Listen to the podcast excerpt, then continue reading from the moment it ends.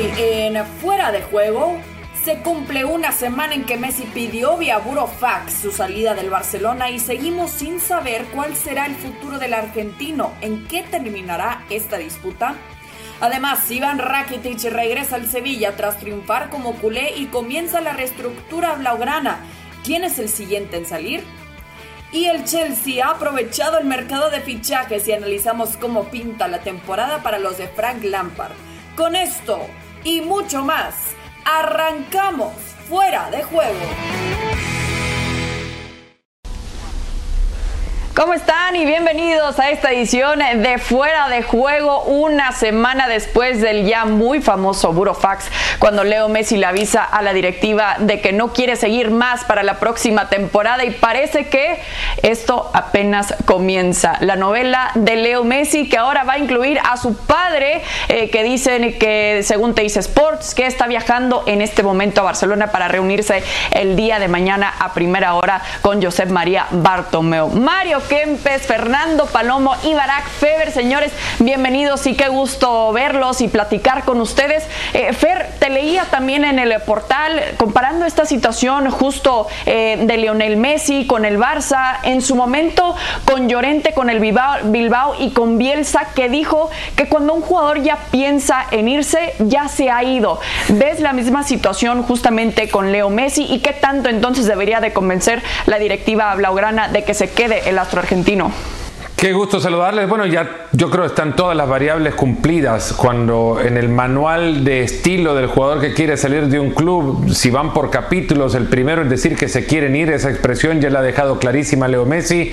La segunda quizás o el segundo capítulo puede ser mostrarse en rebeldía y ya Messi ha faltado a los entrenamientos del Barcelona. Eso se puede considerar como rebeldía. Podrán interpretar en el campo Messi que, que no porque su eh, lectura de la famosa cláusula que liberaría Messi de la obligación de ser jugador del Barcelona si este les avisa 10 días después de terminada la última temporada que antes de entrar a su último año de contrato ya no quiere seguir en el club. Esta lectura de ser... Eh, entendida por el campo Messi como la que les permitiría salir sin el pago de los 700 millones de euros de cláusula, les haría entonces ya a, ellos exjugadores del club. Actúa como exjugador del club y, creo irreversible eh, su determinación. En más, ya no creo que sea hasta sano que piense ni Messi, ni el Barcelona, ni el barcelonismo, y me refiero al Barcelona como club por su dirigencia, como institución, eh, no creo ni sano que piense en dar vuelta a esta decisión ya tomada. Sí, totalmente ya tomada en la mente de Messi, ya tomada en cuanto mandó ese burofax hace una semana también eh, se va a pronunciar, entonces eh, representándolo así, el padre de Messi el día de mañana con el presidente Blaugrana. Mario, ¿qué esperas de esta reunión? ¿Qué tanto puede resolverse en una plática que seguramente será muy tensa mañana? Hola Cris, ¿qué tal? Hola muchachos. Bueno, realmente uno no espera ninguna novedad. Simplemente yo creo que el papá de Messi va a llegar a hablar con Bartomeu y, decir que a lo mejor bajen esa cláusula para que venga algún club y para que el Barcelona reciba algún dinero pondrán una, cláusula un poco más abajo, cosa que alguien lo pueda pagar. De cualquier manera, yo creo que si bien es Messi quien empezó esto, ahora se las tiene que aguantar. Porque si el Barcelona y la Federación del Fútbol eh, Español tienen razón, la liga, va a tener o pagar los 700 millones o declararse en rebeldía y no jugar por un año. Y eso para un, jugador de 33 años y estar un año parado, yo te digo que es muy difícil. Estás cuatro meses parado y es complicado. Imagínate un año solamente entrenando y no jugando partido. Bueno, posiblemente con la selección, pero no sé si se podría jugar también en la selección. Por eso te digo, yo creo que lo, lo que va a hacer Jorge mañana es tratar de limar un poquito esas asperezas, tratar de bajar la cláusula de rescisión, cosa que, por otra parte, no creo que el Barcelona lo acepte. Sí, que sería la situación ideal para Leo Messi y por supuesto también Barack para el Manchester City, ¿no? Que puedan llegar a un acuerdo amigable que por el momento entre Messi y Bartomeu eh, podría ser algo muy complicado por imaginarnos. Pero ¿cuál será inicialmente la misión del padre de Leo Messi para intentar que no suceda lo que ya comentaba Mario, de pararse un año que ya veíamos que hasta por unos meses por la pandemia del coronavirus la pausa le afecta mucho a los futbolistas. Sí, pero eso no, no, va a ocurrir, Cristina. No, Messi no habría tomado esta decisión. O sea, Messi será muchas cosas y, podremos debatir al respecto, pero tonto no es. Entonces, si ha tomado esta decisión es porque sabe que tiene el sartén no por el mango, sino por todos lados del artefacto. No, no, no hay forma de que el Barcelona haga otra cosa que no sea hacer como que evita eh, perder en el primer golpe esta pelea, que de todas formas la tiene perdida de antemano. ¿no? Eh, el Barcelona no tiene la capacidad moral ni la capacidad legal, me imaginaría adelantar, eso sí lo desconozco, pero conociendo los antecedentes de las situaciones en las que el Barcelona ha firmado cada contrato y cada vez que se ha metido en problemas el Barcelona y cómo cada vez ha tenido que aceptar la culpa, llámese el tema Griezmann, llámese el tema Neymar, llámese el tema Masía con la FIFA, en fin, cada vez que se mete en un aprieto el Barcelona, ya no hablemos de la pésima gestión del plantel por parte de esta directiva, sino la pésima gestión de todos los escándalos en los que se ha metido la, la junta directiva presidida por José María Bartomeu. Las pierde prácticamente todas y esta me parece que sería lo mismo. Entonces, si Lionel Messi ha dado este paso es porque sabe que moralmente la directiva no tiene cómo, aún cuando legalmente tuviera razón, que eso está por verse, aún en ese escenario, la directiva no está en posición de hacerle eso al mejor futbolista de la historia del Barça. No, no, no, no lo va a hacer eh, y Messi lo tiene muy, muy claro. Sí, es que parece que el mundo del fútbol se pudo modificar en cuanto a sus calendarios. Ya habíamos también el maratón de la UEFA Champions League, de la UEFA Europa League. Sin embargo, cuando le conviene al Barça, no modificó, porque según ellos eh, es el límite para Leo Messi para dejar y marcharse del club de manera libre. Concluyó el 10 de junio. Fer, entonces, ¿por qué no respetar los tiempos? Porque realmente fue un año complicado y parece que Bartomeu la semana pasada estaba eh, también con el rumor de que se iba a ir para que se quedara Messi y ahora quiere negociar para renovarlo y que se mantenga para quizás salvar su nombre, ¿no? Por eso la insistencia de mantener esta fecha el 10 de junio. ¿Qué dices? Si antes preguntaba cuál será el objetivo de Jorge Messi o del Barcelona en la reunión de este miércoles, creo cada uno tirar para su eh, respectiva interpretación de esta cláusula, una cláusula que se firmó posterior a la prolongación, a la última prolongación de contrato de, de Leo Messi que llegaba hasta el 2021. Este es, digamos, un adendo al contrato firmado en el 2017 cuando se le prolonga su vínculo hasta la temporada 2020-2021. Lo que dice este, esta cláusula presuntamente, porque nadie la ha leído, eh, salvo eh, Onda Cero en España, que fue quien la, filtró el domingo anterior, esta cláusula dice que el, jugador puede hasta el décimo día, al terminada la, última fecha de la temporada de liga, eh, presentar hacia el club su intención de continuar o no en el, en el ejercicio de sus tareas como futbolista dentro de la disciplina del Barcelona. O sea, le da este contrato una, o esta cláusula una opción al jugador de seguir en el Barça o no, que justamente en tiempo y forma, según la finalización de la temporada extraordinaria por la pandemia, lo que hizo enviando el Burofax 10 días después justamente del 8 a 2, que fue el último partido de Liga del Fútbol Club Barcelona. Hoy charlaba con alguien que ha visto ese contrato y que me decía que la interpretación, por lo que puede ver, eh, debe correr del lado del el campo Messi, si hablamos de dos campos enfrentados en la batalla que empezará ya en este frente a frente, que no será el primero seguramente, entre Jorge Messi y el, Barcelona, por su interpretación, por la interpretación de esta, de esta persona, que sería el campo Messi quien tenga en este sentido la mejor de las lecturas de esta, de esta cláusula, porque hay otra cosa, FIFA cuando en abril ya la pandemia había paralizado todas las ligas y se veía que no iban a terminar en la eh, en el calendario pactado originalmente elevó una sugerencia a todas las ligas y en consecuencia a todo el fútbol que los llevaba a cada uno de aquellos que estuviesen en algún litigio, primero a sentarse y resolver en buena fe sus argumentos, que los llevaran obviamente a, considerar distintas fechas de, de, finalización de la liga y cada una terminaba de acuerdo a cómo se fue reanudando. También no podía establecer FIFA una finalización uniforme o pareja para todas, porque había ligas que han comenzado más temprano que otras, otras que ni siquiera se, se reanudaron aplicaba en ese momento la intención que todos los litigios primero mostraran buena fe. Resumiendo, ¿qué pretenderán este miércoles las dos partes? Mostrar buena fe. ¿Por dónde empieza? Por interpretar la lectura de esta, de esta cláusula. Y por lo que me dicen, quien lleva la razón de la lectura correcta, al menos de la cláusula, es el campo Messi.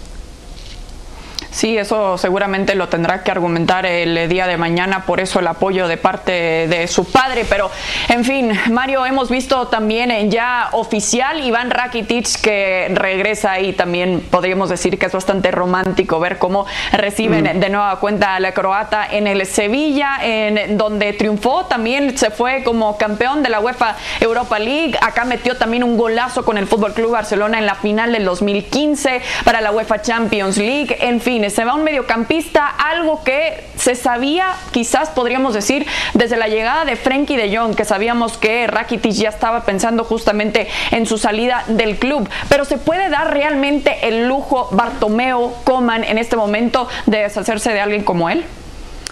yo creo que el Barcelona sí o sí tiene que hacer dinero de alguna manera, porque está... Pero no lo está haciendo, Mario. Un millón y medio de dólares. Pues no lo está haciendo. Se lo está regalando el Sevilla. No, no, solamente lo, es, lo que está cobrando ese millón y medio, sino lo que le tiene que pagar a Rakitic. No sé si serán dos, tres, cuatro, cinco millones, no lo sé. O más. Pero es un dinero que se ahorra. En vez de ser uno y medio, serán seis y medio, siete. Digo yo, no lo sé. porque no he visto el contrato de, de Rakitic. De cualquier manera, yo creo que Rakitic lleva una temporada que no ha sido buena no porque no ha querido él, sino porque no lo han puesto, lo han usado muy poquito. Y para mí siempre ha sido ese jugador que se ha sacrificado, que ha jugado por la camiseta, que no se ha visto y nadie lo ha, lo ha ensalzado como tiene que hacer y sin embargo cumplía con lo que tenía que hacer. Por eso yo creo que el Sevilla otra vez vuelve a tener ese jugador que, que creo que se dio a conocer en Sevilla, si no me equivoco, y que ahora vuelve a su casa. A mí me parece fenomenal lo de Rakitic. Sí, en lo personal se ve que está muy contento también, pero bien dices Mario, porque no lo ponían y en su momento, en lugar de quizás criticar fuertemente del por qué no le daban también oportunidad dentro del campo, decía simplemente que se sentía como un niño que le quitaban el juguete y por el momento no podía jugar. Entonces, Fer, sí, dices que con Rakitic por ahí no están haciendo dinero con este millón y medio, sin embargo, quizás eh, cuánto podrían pedir por alguien como Luis Suárez, ya que vemos que el PSG y la Juventus están interesados y que también se están desprendiendo de nueva cuenta de muchos elementos de la masía. Hay algo que han dejado en evidencia y Barak no me va a dejar mentir. El Barcelona para negociar primero entra en una posición de desventaja total porque el mundo entero, el mundo del fútbol, sabe perfectamente, y más aún en las alturas o las instancias eh, en las que se sientan a negociar contratos, directores deportivos y presidentes saben perfectamente que el Barcelona necesita urgentemente hacer caja en este mercado. En consecuencia, saben que hay una urgencia por vender que le hace cualquier objeto de venta o no barato, mucho más barato. Si por uno y medio, es más, bonos que pueden llegar quizás a 20, pero sería imposible casi reunirlos todos para que reúnan o, coleccionen 20 millones de euros por Iván Rakitic. Imposible por todos los bonos que le ponen y demás, o, o las condicionantes. Suárez no puede ser más que el doble que eso en estas condiciones en las que el Barça entra como jugador al, mercado de vendedor sobre todo.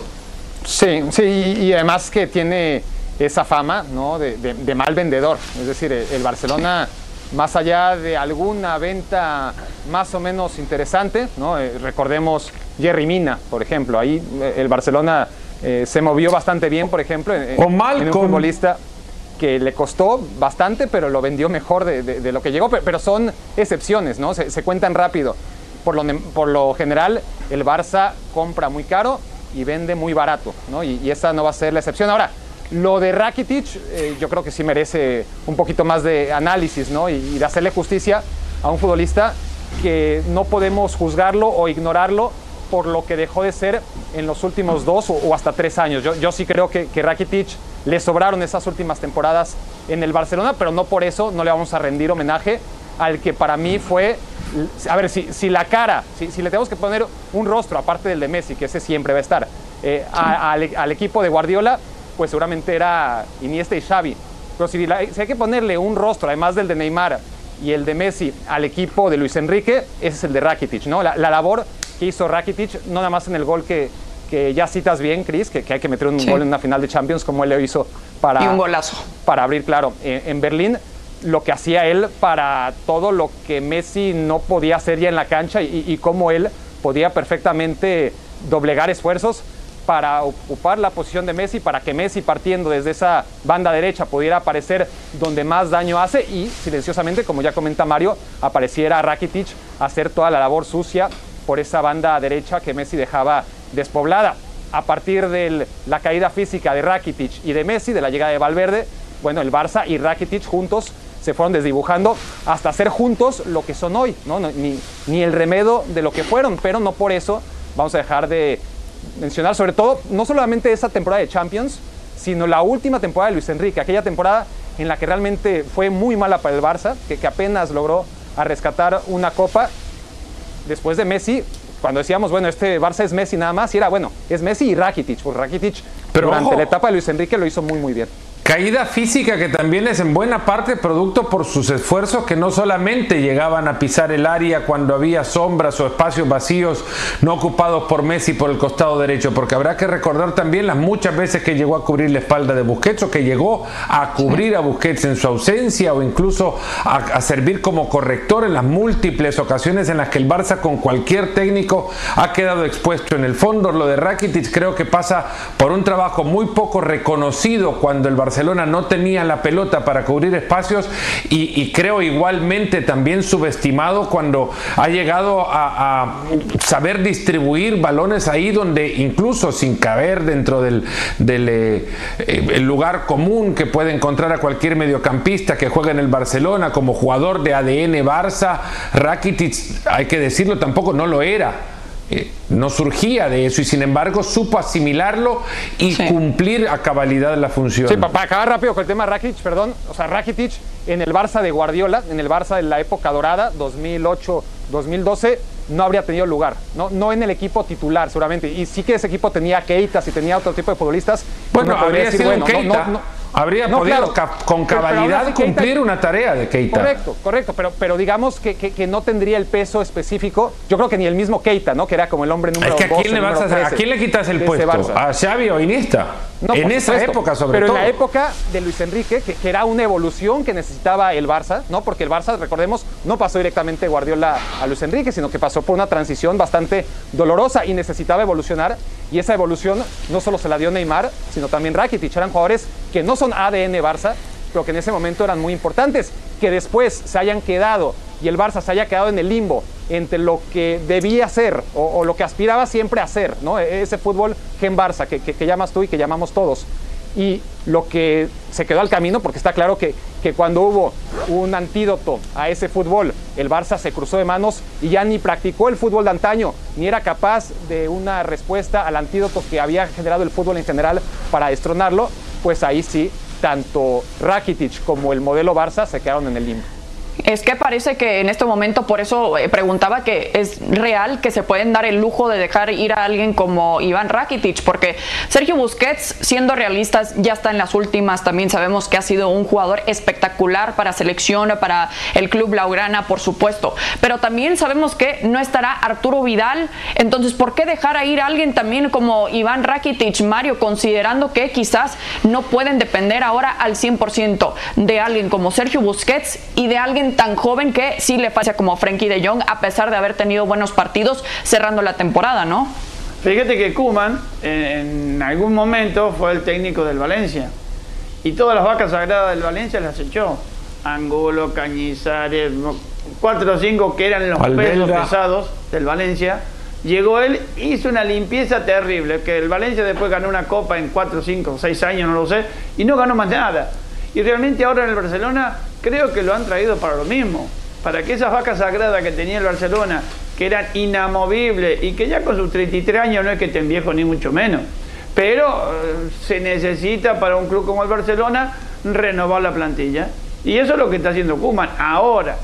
Ahora, si se llega y Messi, que mm, en un 99.9 ya está afuera prácticamente, hay que empezar a trabajar con los chicos de la cantera y a ver con qué dinero van a traer algún jugador, no de nombre, sino que sea de la característica del Barcelona y cómo lo vaya a emplear Kuman. Por eso te digo, no solamente que ha llegado Kuman con unas ideas holandesas que a veces lo mejor para Holanda va bien, para la selección holandesa va bien, pero para los equipos donde ha estado, que yo sepa, tampoco ha hecho tanto ruido.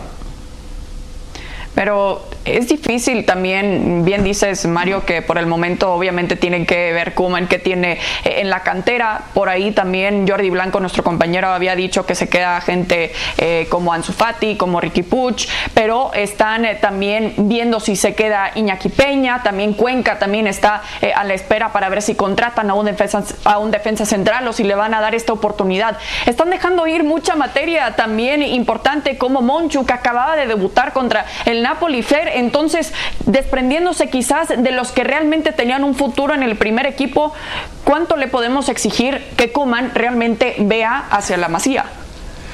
Bueno, acá cuando empecemos a. Y todo va a depender muchísimo, va a depender de lo que, de lo que termine sucediendo con la novela Messi. Primero, eh, el escenario que ahora todos anticipamos, que no esté.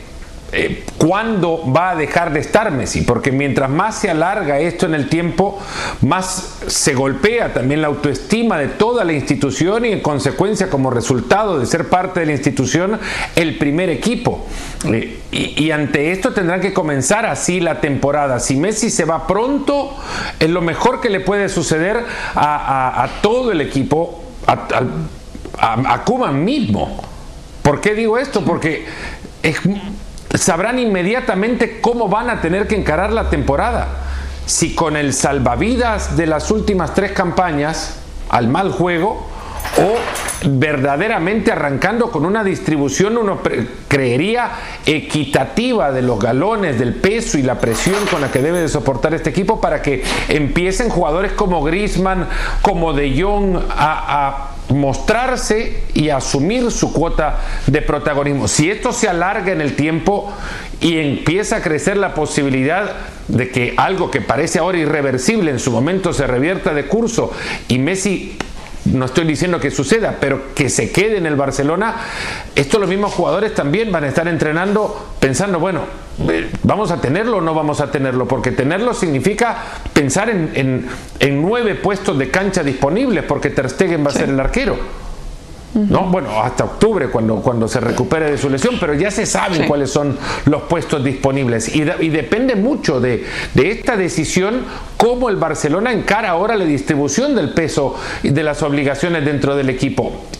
Ahora, en, el, en cualquiera de los escenarios hay un jugador que ya es urgente y necesario que se ponga el cartel de líder futbolístico de este conjunto, cuando menos que lo comparten una pequeña cuota si Messi sigue y ese Grisman. No digo que va a ser el equipo de Grisman, porque hasta ahora no ha demostrado tener por lo menos en el Barcelona esa personalidad, pero sí si algo le quedaría servidito y de plato, así como para que pueda pensar que se puede sentar él en una mesa importante, ese es este momento. Sí, que finalmente cumpla con esas palabras, ¿no? De poder sentarse, como bien dices, en la mesa con Leo Messi y con Cristiano no digo que Ronaldo. Se a sentar con Leo Messi o Cristiano, en una mesa importante nada más. Sí, sí, sí, que, que realmente ahora sí cumpla con lo que ha dicho, con ese documental también que le hicieron, que lo muestre dentro del campo, si es con o sin Messi, también en el Fútbol Club Barcelona, que sin él podría ser una oportunidad importante para el francés. Vamos a ver algunas preguntas también que hemos hecho en nuestras encuestas en redes sociales sociales. Barak, a ver, tanto que te gustó hablar de Iván Rakitic, sí, un jugador muy valioso para el Barça en los últimos seis años, también quizás no todos esos seis años, como mencionabas, pero preguntamos, Rakitic regresará al Sevilla, ¿es lo mejor? El 91% dijeron que sí. ¿Tú qué dices? Sí, a ver, el Sevilla es muy difícil que se equivoque con un fichaje. Se equivoca, sí, a veces, claro, ¿no? Pero, pero a ver, así como lo trajo cuando en el Schalke 04 era un futbolista correcto, ¿no? Surgió del Basel, que ya es garantía, se fue al Schalke, que es garantía, se fue al Sevilla, es decir, todo el paso de, de, de, Rakitic en el fútbol profesional fueron pasos sólidos, consistentes en instituciones que fichan muy bien hasta llegar al Barça, ¿no? que, que en realidad es uno de los últimos grandes fichajes de, del Barça. Y, y digo grandes por las circunstancias de ese Barça, no porque a mí me parece que Rakitic en cualquier otro momento de la historia habría sido importante para el Barça. Honestamente, no es un jugador que me llene tanto, pero si hablamos en clave Sevilla, sí, por supuesto que el Sevilla se nutre de futbolistas que están en un segundo plano, los mete en el primer plano, los vende a un primerísimo plano y cuando puede, pues vuelven ahí y a ver, hay, veces que funciona, como con Vanega, después hay otros como Alex Vidal que no funciona, pero cuando te ofrecen a Rakitic que quiere al club, que se siente sevillano, que tiene ahí su cultura, su familia y, todavía le queda fútbol y, y, el Sevilla además tiene un contexto en el que solamente Rakitic se va a sentir cómodo, pues es una apuesta segura. Además te sale barato, pues ¿cómo lo vas a rechazar? Sí, Sí, exactamente. Habría que ver cómo le va en su regreso. También Julen Lopetegui seguramente estará muy contento de tener a un elemento como él. Pero hablando de refuerzos, de movimientos en este mercado, tenemos que obviamente platicar del Chelsea. Frank Lampard ha estado movidito también con sus opciones. Sabemos que sí, que ya lo conocíamos a medio año también, que se iba a incorporar a los Blues justamente este verano. Se respetó Timo Werner también, que ya se estrenó también con un gol el fin de semana contra el Brighton, pero eh, parece que también con Thiago Silva en la última semana fue una contratación espectacular y puede que haya también algunos otros movimientos pensando en la próxima temporada para los Blues en la Premier League. Mario, con estos fichajes importantes, ahora sí, ¿qué tanto le podemos exigir al Chelsea que parecía que con poco hizo bastante esta temporada? Bueno, con Thiago Silva experiencia en la defensa la va a tener, eso pone la firma, porque bueno, ha, estado en grandes equipos y experiencia tiene, máximo en la selección brasileña. Pero de cualquier manera, yo creo que si, nos fijamos, la edad que tienen todos los jugadores, son todos muchachos muy jóvenes, pero con, con mucha experiencia y con muchas ganas. Si el año pasado, bueno, la temporada pasada, que fue media rara, vimos un Chelsea protagonista, porque realmente eh, Lampard, eh, digamos que era su su año como para encarar de frente todo lo que se proponía y le salió bastante bien con un equipo muy joven y yo creo que con la experiencia de un año, con el trabajo realizado y las incorporaciones importantes que, ha hecho porque realmente ha llegado gente en los sitios donde más, le, más eh, lo necesitaba, yo creo que este año puede dar el golpe y volver a ser ese Chelsea campeón, porque no de la Premier, y cuidado con la Champions.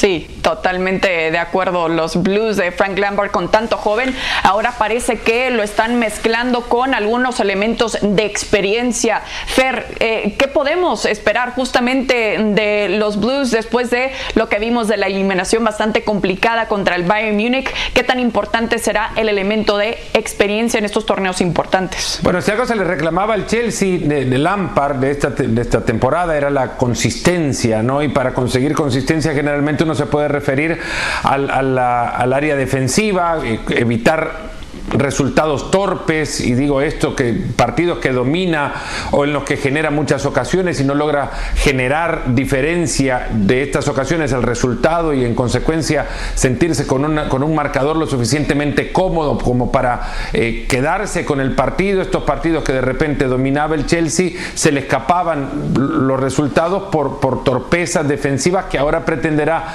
corregir con la llegada del, del veterano Thiago Silva cierto 30 35, 36 años ya acompañado de otro central que han fichado recientemente, el francés Malanzar, eh, la, aparición de Werner y Sijic, que si bien son jóvenes, son jugadores con, con rodaje internacional europeos eh, eh, en sus equipos y muy reconocidos.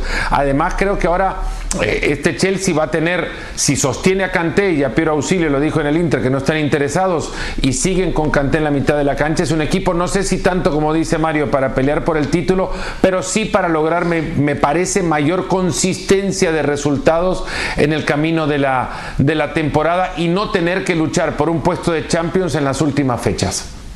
Y le dieron la oportunidad a, Frank Lampard, un ídolo también del club. Eh, Barak, ahora contratando a jugadores importantes para ti, ¿qué tan, tanta seriedad le están mostrando a Lampard en cuanto a un proyecto a largo plazo? No, no, claro, eh, pero ah, desafortunadamente es un proyecto utópico, ¿no? Eh, muy romántico y a mí Lampard y a todos nos regaló varios de los mejores partidos de la temporada, que no es poco. Pero si hablamos de consistencia, no, la, idea no es traer a Thiago Silva. Si necesitas consistencia, no traes a Thiago Silva y mucho menos a esa edad. Chilwell puede mejorar las prestaciones de Alonso en parte, pero este Chelsea, más allá de que tenga a más allá de que tenga a Werner, además que va a tener a Loftus Cheek y a Hudson Odoi, que, se pasaron todo el año lesionados, le sobran jugadores de ataque. Lo que le falta son defensas, defensas sólidos, defensas que realmente aspiren a acercarse al nivel del City y del Liverpool. Y él lo tiene. Si no llega Upamecano, por lo menos va a seguir siendo un equipo muy desbalanceado. Bueno, pero tiene a Thiago Silva también quizás para ayudar al menos con algo de sus palabras, de su experiencia también en la defensa. Sí, muchos puntos. sí, exactamente. Per Palomo, Barack Feber, Mario Kempes, qué gusto haber platicado con ustedes sobre más del Barça. Esto apenas comienza. Nosotros nos vemos hasta la próxima en Fuera de Juego.